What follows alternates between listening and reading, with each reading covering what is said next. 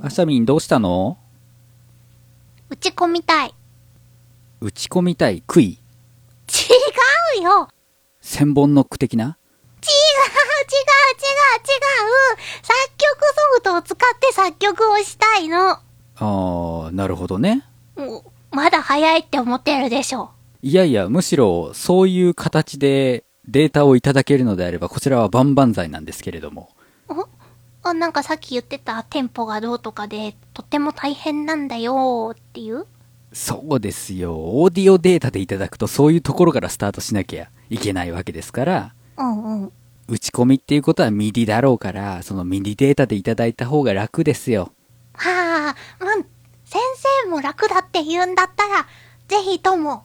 でもね、その打ち込みやってみたいって言っても、うん。どんなソフトを使うかっていうところから始めなきゃいけないんですよね。ソフト。打ち込みって言っても、キーボードポチポチするだけでは打ち込めないんですよ。ね、なんか作曲用のアプリをうん。いっぱいあるの？めちゃくちゃあります。えー、じゃあ、何選んだらいいの？はい。というわけで、今回は、アシャミンがどの作曲ソフトに手を出すのがいいのかを検討してまいりましょう。おーさあ、資料があるよ。なんで私が思うことを先に読んでんの？えーと、作曲ソフト、資料開きました。まず、具体的な作曲ソフト名を挙げていって、どれがいいってやったところで、うん。わかんないじゃない。わかんない。なんかめっちゃ英語みたいなの並んでる。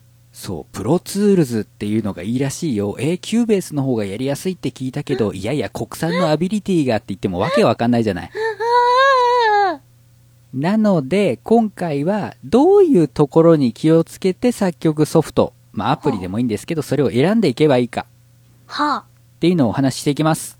はい。わかりました、先生。はい。まずはですね、作曲ソフトの大まかな分類というところを見てみましょう。作曲ソフトの大まかな分類。1個目、MIDI 検査。はい。まあ、まあいいでしょほう。2つ目、レコーディングオーディオ編集。う。はい。ほう。3つ目、ループシーケンサー素材編集はい。ほう。で、えっとね、一番下だけ三角。楽譜作成。はい。とりあえず、ここまででいきましょうか。ほーい。作曲ソフトっていう言葉は、うん。実は正しくはないんですね。えっ、と、最近だと、まあ、DAW ソフト。ダウ？ダウ、ダウってこの、ちょっと下にある DAW のダウ？そうだね。DAW と書いて DAW。ダウ。正式名称がデジタルオーディオワークステーションっていう、パソコン上で作曲しそうな名前ですね。そうそうそうそう。まあ、デジタルのフィールドでオーディオ、つまり音のデータを、うん。まあ、うん作業して編集したりするよっていうソフトの総称が DAW っていうんだけど。それとか DTM ソフト、うんうん、ね、うん。デスクトップミュージックのソフトっていう風に言われます。うんうんうん。そっちは聞いたことある。うんそうそう、作曲ソフトって言っちゃうと、うん。なんかソフトが作曲するみたいな感じがするじゃない？あくまで作曲するのは我々だから、うん。作曲補助ソフトなわけよ。そんなとここだわらんでも、俺が教授でお前はアシスタントだみたいな。でもたまにいるんですよ、作曲ソフトっていう言葉を使うと。うん。作るのは自分だろうがっていうブチ切れる人とかいるんで、あ、まあ、そういう考え方もあるっちゃあるな。なんで、まあ、あの、正しい名前ではないんですけれども、とりあえず作曲ソフトっていうと、この4パターンが大きくあるんじゃないかなと僕は認識してます。なるほど。えでも4つもあるんだ。えー、1つ目が MIDI シーケンサーですね。あ、MIDI で、 MIDI？はい。 MIDI。えー、ちなみにこれはですね、 Musical Instrument Digital Interface の略なんですけど、うーんと、なんかパソコンの中で音楽の素材だよ的なやつ。えーっとね、簡単に言うと、パパソコンが読み取ることができる楽譜みたいなものが MIDI データ。楽譜が MIDI なんですか？そうだね。あの、まあ、MIDI っていうといろんな意味があるんだけど、うん。まあ、簡単に言うと、その音楽に関する会社が集まって、うん。ちょっと共通のルール作りましょうよと。お、実企画みたいな。そうだね。あの、何番、数字で何番って指定したら、この高さの音が鳴るようにしましょうとか、うーん。何番の数字を入れたらこれぐらいの長さ鳴るようにしましょうとか、うんうん。いろんな楽器の音色に番号を振って何番って指定したら、その楽器の音が鳴るようにしましょうっていう、うん。まあ、ルールが決められて、うんうん。その上で、じゃあ楽譜書きましょうよ、つって数値がバーって並んでいく。っていうのがまあ MIDI データ。楽譜が数値っていうのがピンとこないけど、あ、でもパソコンの中でやり取りができる楽譜ってことなんだよね。うん、ざっくり言うとそうです。うんうん。で、シーケンサーっていうのは、それを再生したり、ほう。書き込みをしたりすることができるソフト。ああ、リーダーとライターか。まあそんな感じだね。うんうん。だからパソコン上で楽譜を書いたり、うん。その楽譜を再生したりっていうのがこの MIDI シーケンサーっていうものです。おー。わかってきた。っていうか、思ってたのこれだよ。そうだね。打ち込みっていう言葉が出てくるっていうことは多分アシャミンが想像してたのは MIDI シーケンサーのことを言っていると思います。うんうん。え、じゃあ、あとは？はい。じゃあ次二つ目。レコーディングオーディオ編集。ほう。MIDI シーケンサーっていうのは楽譜を書いたり再生したりするためのソフトです。うんうん。ということは、じゃあ歌を歌って、そのあ歌のデータをオーディオデータとして取り込もうっていうことはできないわけですよ。あ、そっか。そう、楽譜と実際になっている音というのは違います。うんうんうん。だから、レコーディングをしたり、そのレコーディングした音を編集するソフトっていうのが別にあるわけですね。そっか、生音とかそうだものね。バイオリンにしても、トランペットにしても、その生音の演奏を音楽として出す時もあるから、レコーディングとオーディオ編集って必要なんだ。そうそう。で、レコーディングオーディオ編集というと、うん、極端な話、うん。ポッドキャスターが一番お世話になっているであろうフリーソフト Audacity。はーい、私も録音するとき使ってます。はい。これはまあ、波形編集ソフトとか、サウンド編集ソフトなんていう言われ方もしますが、うん。広い意味で捉えるとこれも作曲ソフト。ということができる。すごい広いですね。そうそうそう。だって、あの、ピッチシフターとかって言って、うんうん。具体的にこの音の高さにしてくださいね、みたいなエフェクトがかけられたりとか、音圧調整ももちろんできますから、そう、あの、歌ってみたなんかで最後に、そのバッキングトラックと自分の声を合わせるのに Audacity を使うみたいなことも全然あり得るから。意外とね、これは作曲ソフトとしても使えたり。そうなんだね。うん思ってるように、こう、歌入りの曲を完成させるためには、ミディシンケンサーだけじゃ足りないんだね。だね。えーうんそして3つ目、ループシーケンサー素材編集なんですが、全然わかんない。何？あの、まあ、今までのは自分で楽譜を作っていったりとか、うん。自分で録音したりしてたんですけど、うん。すでに録音されているデータを扱う。お？スタジオでプロのミュージシャンがドラムを叩いてくれた、そのフレーズを録音したものを使って曲を作る。あー、DJ 的な？うーん、DJ だとちょっと違うかな。DJ ってディスクがあって、うん。それを再生したり、こう、ちょっとストップをかけたり、スクラッチをしたりっていうのだけど、あの、素材として、ドラム1小節分のデータとか、ベース1小節分のデータ、うんうんうん。ギター1小節分のデータみたいな風にいろんなデータがあって、うん。それをこうパズルみたいに組み合わせていって、4回同じドラムのパターンがあって、ベースは1小節ずつ別のループを使おうかな。ギターはまあ自分で入れてもいいかなみたいな風に、すでにあるデータを使って編集して曲を作っていくっていうのがまあループシーケンサーとか素材編集型の作曲ソフトですね。はあ、ピースを重ねたりつなげるだけで作曲しちゃうんだ。そうそう。だからあの、ドラッグドロップうんうん。だけで作曲ができてしまう。えー、すごいはあ。そして、えー最後が楽譜作成。まあ三角になってるんですけど、はい。まあ作曲だから、結局本当の楽譜を書くっていうのもまあ作曲なわけじゃない？うんうん。この楽譜で演奏して、つって、その楽譜をパソコンで作るのも作曲の一部じゃないですか。おーそっか。鳴らさなくっても楽譜を作るだけでも作曲ですよね。そうそううん。楽譜作成のソフトもあります。それ専用のやつがね。これで書いて、で、印刷したものを、はい、じゃはいあやるよってバンドメンバーに配る。そうそうそうそう。うーん。で、こういう4つの分類があるんだけど、はい。今日の DAW では全部の機能がついてます。おー全部入り。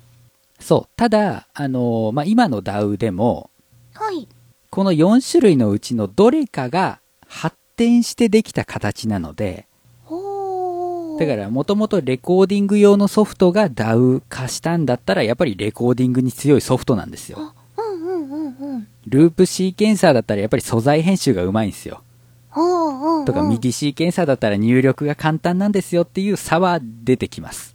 じゃあ自分がどこを主にしたいかとかよく使うかっていうのを考えて選ぶのがいいんだね。そうだね。うん。で、まあ、唯一楽譜作成だけ独自進化をしているので、ほほ例えば、あの、オーケストラの楽譜を書きたいみたいな人は、う。うんうん。DAW ソフトでは厳しいかもしれない。はあ、そっか。そうそう。この楽器は普通に書くんじゃなくて、異調して書かなきゃいけないとか、うんうんうん。あったりしますよね。B フラット感とかね。F 感とか、そういうのがあったりする。その人は楽譜制作ソフトを買わなきゃいけないんだけど、うんうん。それ以外のもうパソコンで曲を作りたいですよという方は、とりあえず DAW と呼ばれるものを入手すればなんとかなります。おー、わかった。ダウで検索したらいいんだね。はい。では、その DAW も含め、作曲ソフト選びのポイントというのを確認しておきましょあ、はい。いっぱいある。じゃあ、ポイント1から。う。はい。対応 OS は？はい。これは重要ですよ。あ、そっか。やっぱりパソコン上でってことは、うん。ソフトも Windows 向けなのか Mac 向けなのかっていうのが、そうですねまず。最初にいりますね。うん。基本的に OS、作曲ソフトが動く OS は、うん Windows か Mac です。うん、うん、うん。それ以外の OS はあんまり対応してない。おーい。これは大丈夫。私は Windows 派。お。だったら GarageBand は使えないね、みたいなことがあるわけですな。ああ、下に出てくるフリーソフトとか、ソフトの一覧の中のね。ううん、うん、うん。あとですね、あの、タブレットを利用している方とか、あとスマホ。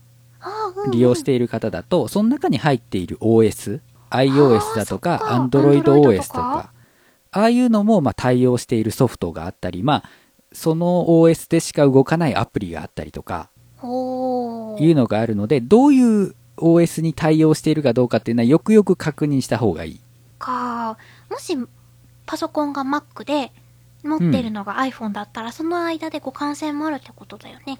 うーん、そうね、MacOS、iOS の両方でうん。動きますっていうのも、まあ探せばあるし、うん。まあ、その、結局、ファイルを読み取れるかどうかっていう対応になるので、うん。まあ、大体、うん、MacOS、iOS 感が一番互換性は高いと思う。うんうんうん。その辺も考慮してみないといけない。要チェックです。あなたが持っているパソコンは要チェックですね。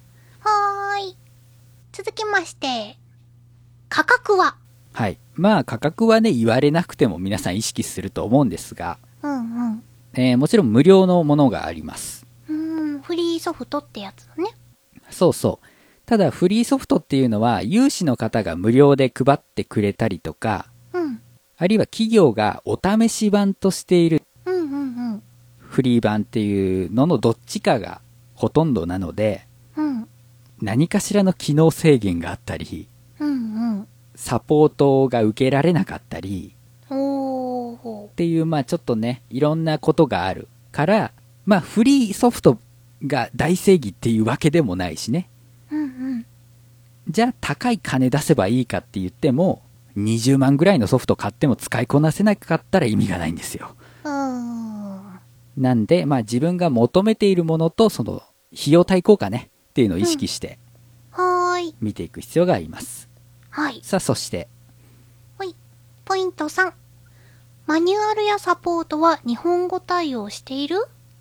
忘れがちなんですけど、うん。作曲ソフトって外国産のやつが多いんですよ。あー、確かにそんなイメージ。日本産のソフトっていうのが珍しくて。逆に言うと国産の DAW っていうのが売りになるレベル。へー。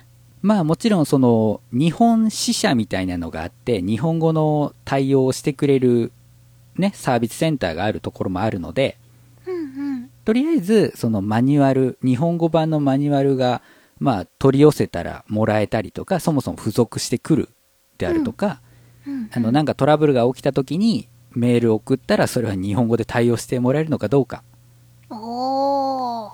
特にね作曲初心者だと絶対つまずくからうんうん。全部英語でやんなきゃいけないっていうのは困るから、ここもちょっとチェックしておきましょう確かに。最初は日本語の方がやりやすそう。そうそう専門用語もいっぱいあるしねはい。では、ポイント4。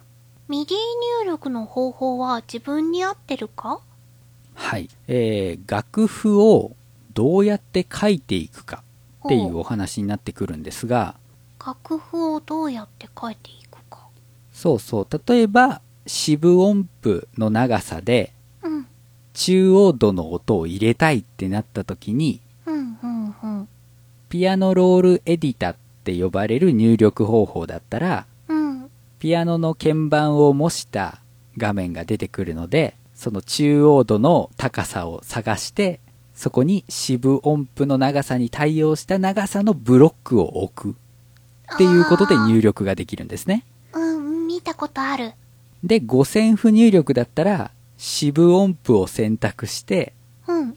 五線譜の中央度の位置を探してそこにあの音符を配置する。あー、これがなんか見慣れてそうだなそれから、えー中央度に該当する数字ね音の高さの表現ってちょっと触れましたけど、うんうん。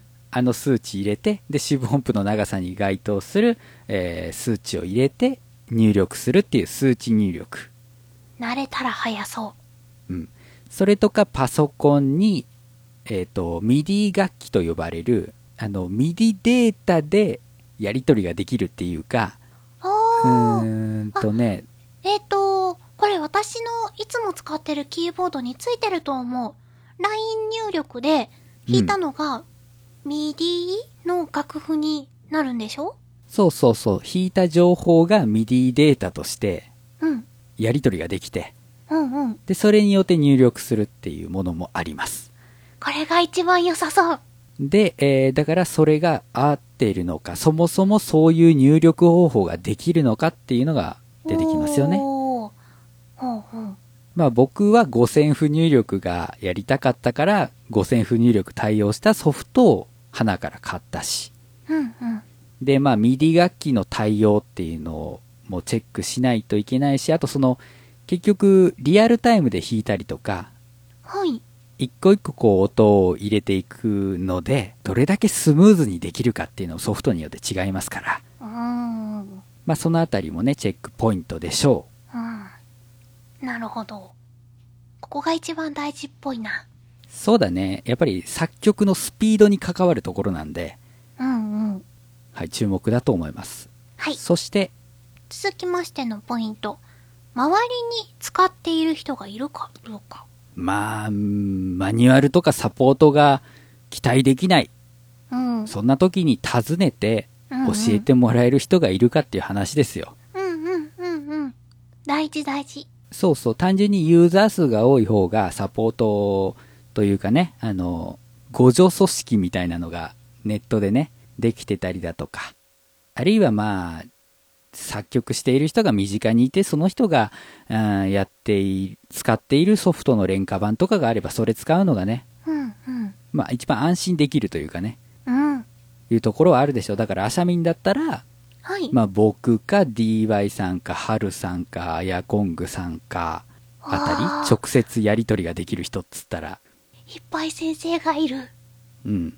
まあ、あと、その、レコーディング、オーディオ編集っていう点で言えば、堀川さんも。まあ、作曲ソフトそのものではないけど、相談には乗ってもらえるだろうしね。ああ、そっか。周りに使ってる人がいるとすごく頼りになるね。まあ、実際に使っている人の意見も聞けるしね。うんうんうん。こういうところが得意だけど、こういうところ苦手なソフトなんだよね、みたいなね。うんうん。まあ、そういうところがあります。そして、はい。続いては、気に入ったら上位ソフトはあるか？他のソフトとの対応は？えーっと、まあ、初心者だといきなり高いソフトは買わないと思うんですよ。うんうん。楽器と違って、花から高いものを買った方がいいみたいなのはないので。やっぱりフリー版か、まあ、初心者向けの安いやつを買うことになると思うんですけど、うん。あの、作曲ソフトっていうのはすごいソフトによって癖があるので、うんうん。一個入力方法だったり編集方法に慣れちゃうと、うん。全く違う形式のソフトに移るっていうのが難しかったりするんですね。ショートカットが違うとか。うん、そうだね。ショートカットに関しては、まあ、設定し直しとかもできるけど、おだからまあ、5000不入力ずっとやってたのに5000不入力できないソフトに移ったら戸惑うわけよ。あー、そっかそっか。MIDI キーボードで、そのリアルタイムに入力していたのに、うんうん。別のソフトではリアルタイム入力ができませんでしたとかね。いやー、そっかそうそう、そういうのもあるし、えー、そもそも MIDI シーケンサーでやってたので、オーディオの使い方わかりませんとかね。いろいろあるんで、まあそうなった時に、ちょっと踏み込んで、もっとクオリティの高いソフト使いたいってなったら、うん。今使っているソフトの上位機種、上位版。を買うのがやっぱりスムーズなルートではあるのね。わかるけど、そんなに上位ソフトの方がいいってなるのかな？えっ、と、安いやつだったらやっぱり機能制限がある。機能制限。まあわかりやすい例で言うとトラック数あがまあ、うーん、8トラックしか使えませんとか、ー。あ32トラック使え、しか使えませんってなるけど上位機種になったら84トラック使えますとか、ー。おー。そういうのもあるし、使える音源の種類も多いですとか、うんうん。初めからついてる音色の数もいっぱいありますとかね。あー。それは確かに上位ソフト欲しくなりそう。そうそう。そういうので、えっ、と、まあ、純粋にグレードアップする先があるかどうかうんうん。っていうのもあるだろうしね。えーそれから他のソフトとの対応っていうのは、はい。例えば今使っている DAW ソフトがある人は、うん。なんか別のちょっといい DAW ソフトを買ったんだけど、その弱点を補うために今使っている DAW ソフトも使いたいっ。てなった時に、この2つのソフトでやり取りができるファイル形式はあるんだろうか？え、 MIDI じゃないの？MIDI って一言で言っても実はいろんなのがあるので、MIDI も種類があるの？そうそう、一番シンプルな形だったら基本的にやり取りはできるけど、うん。なんかちょっとプラスアルファして独自ファイルを作っちゃうソフトとかもあるので、そういうのもあるし、あともっと具体的な例で言うと、ボーカロイド。ああ、ミクちゃんとか。そうそう、ボカロ曲を作りたいっていう時に、うん。DAW ソフトがボーカロイド対応しているかどうかっていうのは、作業スピードに大きな影響を与えます。どういうこと？ミコちゃんのソフトはミコちゃんのソフトで作るんじゃないの？うん、なんだけど、例えば、ボーカルパートをミクで作りました。うん。で、バッキングトラックを作曲ソフトで作りました。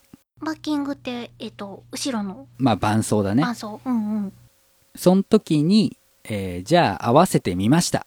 うん。なんか Audacity とか使ってね、うん、やってみたんでしょう。そうしたら、あれこれ、ミクの歌声とギターの音が変な混ざり方して濁ってるなっていうことに気づきました。ああ。はい。あ、これ修正しなきゃいけない。うーん、とりあえずミクの方をいじるか、つってボーカロイドを開いて、うんうん。編集して、戻して。うーん、なんか合わねえな。やっぱりバッキングの方も修正しなきゃな。ううんうん。作曲ソフト開きました。うん。編集しました。うん。戻りました。で、うんああ、なんとかなりましたっていう作業の間に、うん。何回オーディオデータを書き出しているかって話。それ。そうそう。だから、オーディオデータでやり取りするとかじゃなくて、そのソフトの中でボーカロイドのソフトも動かすことができれば、そんなこともできるの？そう。全部、まあ、1個のソフトでできるので、へえ。最終的に合わせる、ミックスするところまで含めて、一つのソフト内で完結させることができたりする。はあ。それは、ボーカロイドを作るっていう前提がある人とっても大事です。そうそう。だから、まあ、ボカロ曲をやりたい人は絶対にそこをね、チェックしておかなければいけないとこですし、うんうんうん。まあ、ボーカロイド対応をしていたとしても、そのボーカロイドのバージョンとの相性っていうのがあるからね。あ、じゃあ、1個飛ばしたので、1個前の項目から、お、あ、すいません。えっ、と、オーディオ編集はどれくらい可能？はい。まあ、簡単に言うと、歌声、ちょっとピッチ外れちゃったな、修正しようっていうボーカル。エディターだったり、うんうん。そう、最終的にミックスしたいから全部に薄くリバーブかけたいなとか、うんうんうんうん。そういうのがどれぐらいできるかっていうのもソフトによって差があります。うーん。まあ、外部のソフトを入れるっていうことが可能なソフトもあるので、うんうん。まあ、そのあたりもね、折り合いつけてどのあたりまで求めるか。なんかだんだん上を見たらキリがなくなってきた。そう。だから結局、あ、これはまあそこそこでいいや。これはもっといいのが欲しいみたいなのを自分で肌感覚として理解するためにも、うん。とりあえずなんか作曲ソフトは触れてみないことには始まらないっていうね。難しいとこなんですね。さあ、そして、ねはい、最後。バンドルされる音源は？対応している音源は？はい。えー、バンドルっていうのは、まあ、ざっくり言うと一緒についてくるやつです。一緒についてくる音源？音源って？まあ、単純に言うと音色だね。あ、楽器の種類？鳴らせる楽器？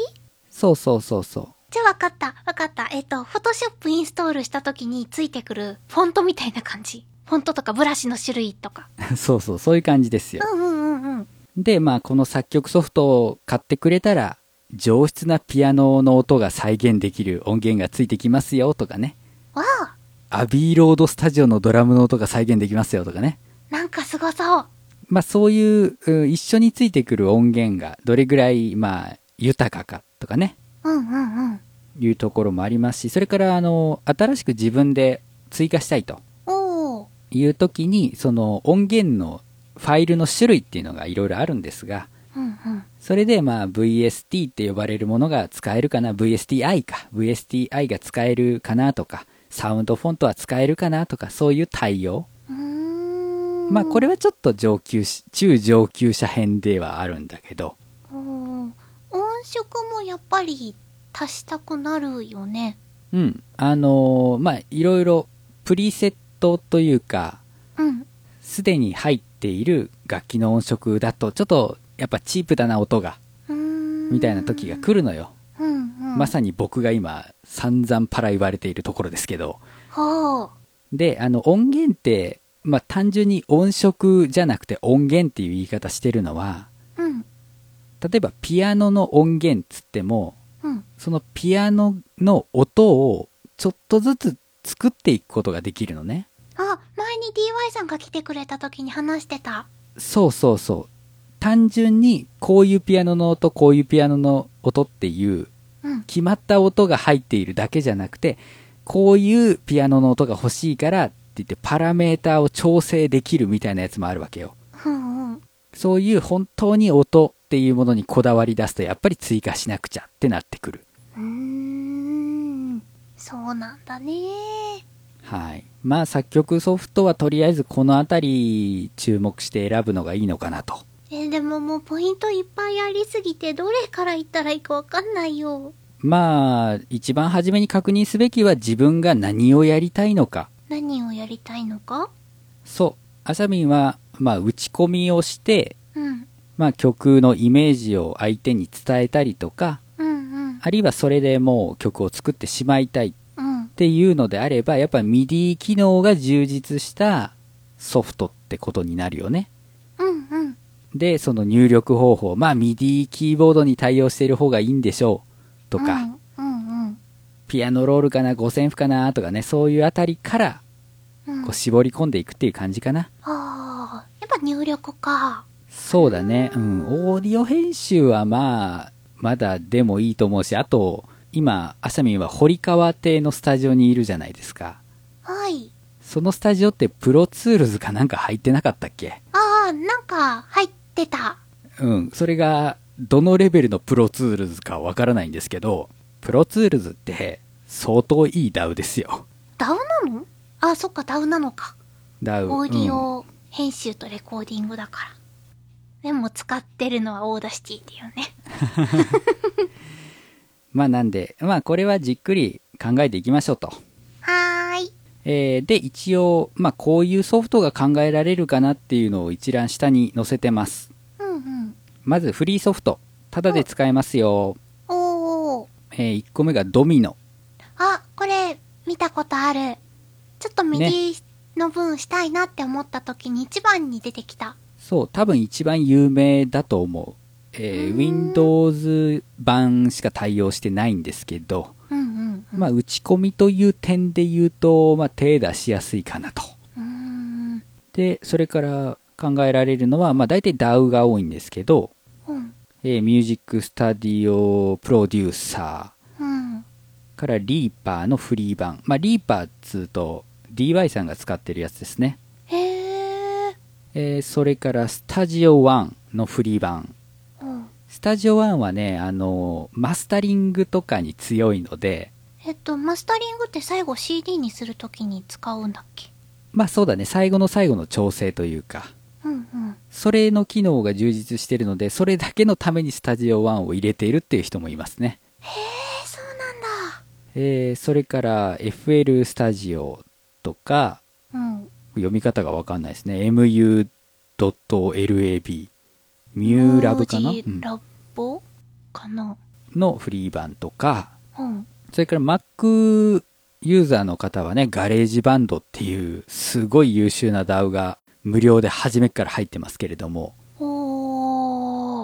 で、えっ、と、まあ、単純に楽譜作成うん。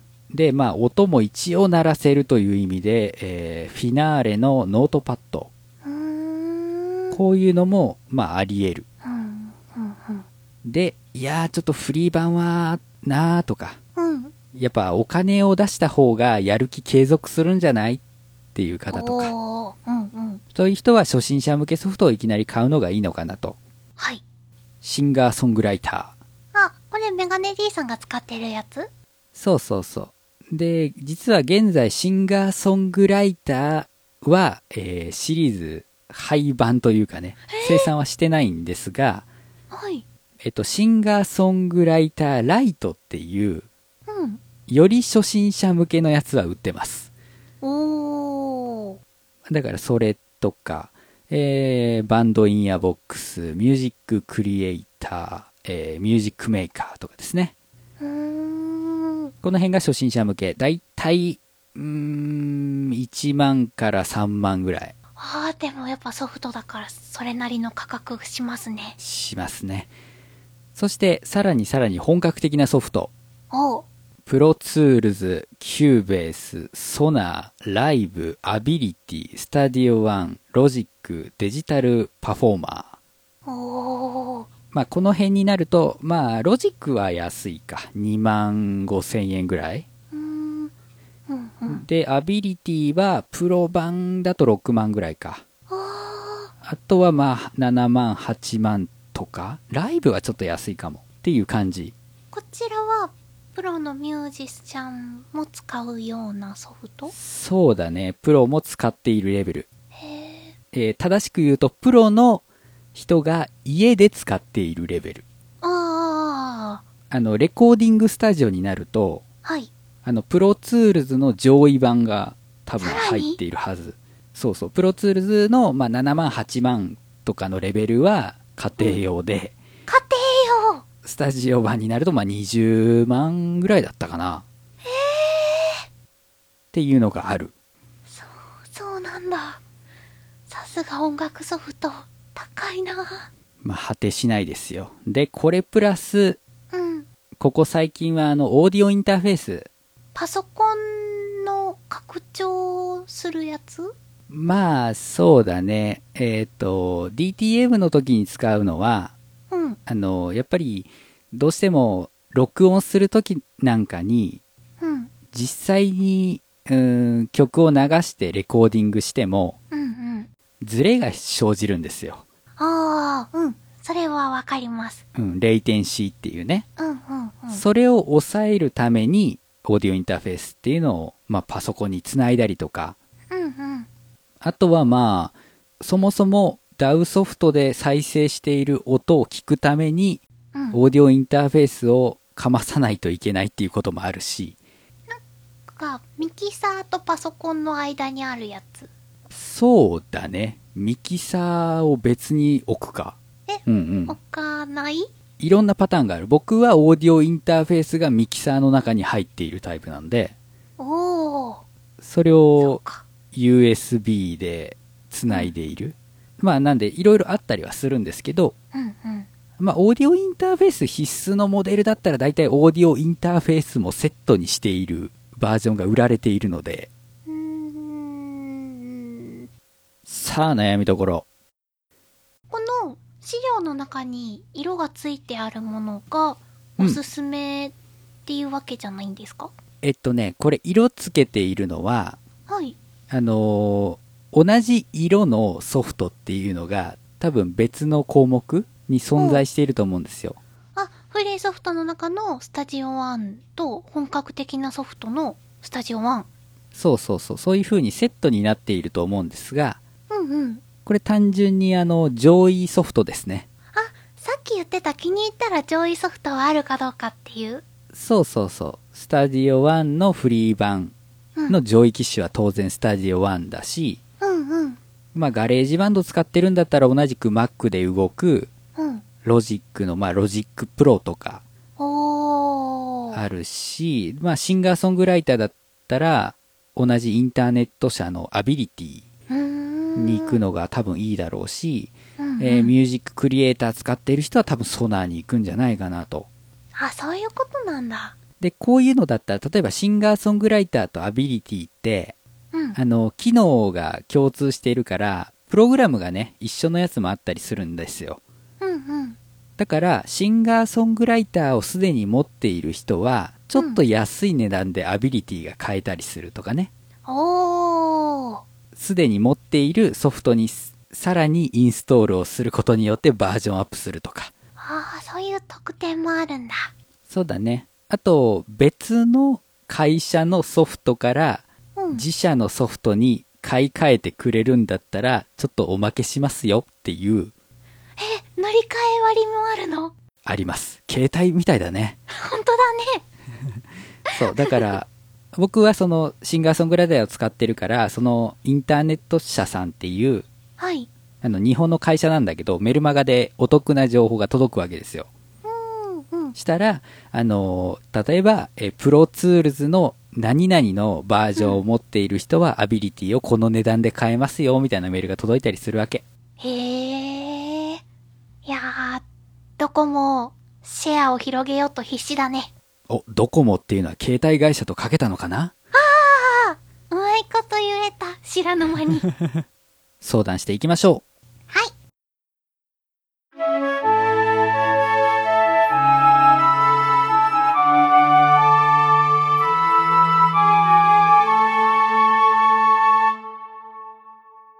マガラジエンディングです。エンディングでーす。はい。この番組ではメッセージを募集しております。ツイッターのハッシュタグは、ハッシュマガラジ。漢字の曲にラジはカタカナです。こちらをつけてツイートしていただきますと、鍵垢でない限りは拾わせていただきます。メールアドレスはすべて小文字で、最高段アットマーク gmail.com、saikohdan アットマーク gmail.com です。ブログにもメッセージフォームがございますので、そちらもご利用ください。お知らせです。はい。えー、私、メガネ D、そしてアシャミンの参加する隠密、うん。言ってしまった。いいよ。たまにはいいよ。いいよ。音亀フェス2015コンピレーションアルバム。はい。アマゾンで調べたら販売開始日が4月の20何日だったんで、おー。もしかしたらもうちょっとあんのかもしれないですが、発売中でございます。ございます。私のポッドキャストと、私のリスドショコラ、私の？隠密のリスドショコラが収録されています。はい、えー、ぜひともね、お買い逃しのないようにはい。購入していただきたいなと思います。ぜひぜひ、ぜひともよろしくお願いいたします。お願いします。もうぜひとも買っていただきたいなと。ぜひとも今日押しますね。ぜひとも。だから本当にもう、音亀フェスのこう、次の開催費用にね、なっていきますからね。はい。ガンガン買っていただきたいなと。皆様の熱い支援とご協力をよろしくお願いします。えーだからもう本当に僕のポッドキャストなんかいいんです。なんかって言って変ですけど、とにかくちょっとでも、ちょっとでも音亀フェスにお金を落としてやってくださいと。うんうんうんうん。もうええわっていうのをそろそろ欲しいな。もうええわ。うーん。全然納得してくれてない。そうね。確かに、アシャミンの無表情ツッコミだから、ね無表情じゃないよ。めっちゃ感情込めてるし。もうええわ。そこまで言わなくても買ってくれますよとかね。もうええわ。そこまで言わなくても買ってくれますよ。ね。そういう感じでやっていただけるとベストなんですけどね。なるほど。よし。もう一回。もう一回やるんすか？もう一回。も音亀フェス2015コンピレーションアルバムぜひとも買っていただきたいなと。うええわ。そこまで言わんでも買ってくれるわ。ここだけ切り出すと、なんか、別に告知しなくてもいいのかなっていう風になるので、違う違う違う違う違う。永遠に告知し続けた後に出ないとね。えー、そして私、メガネ D は、ビッグアップフリーの方に楽曲を公開しております。もうええわ。え、違う。違う。違う。違う。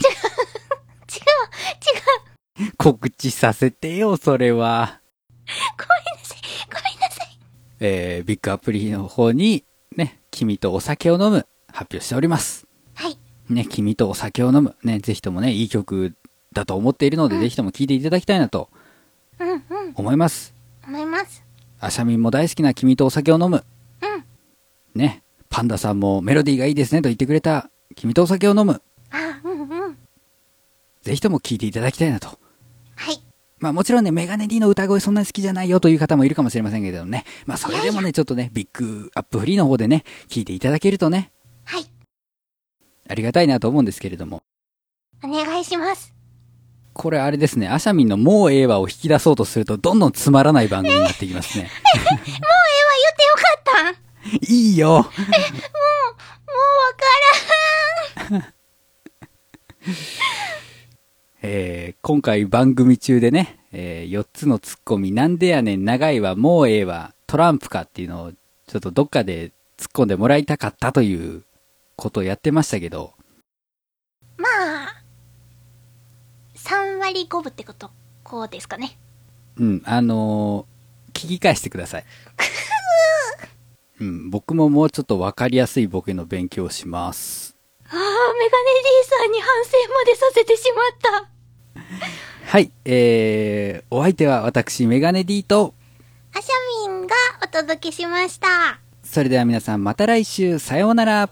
さよ来週も聞いてくださいね。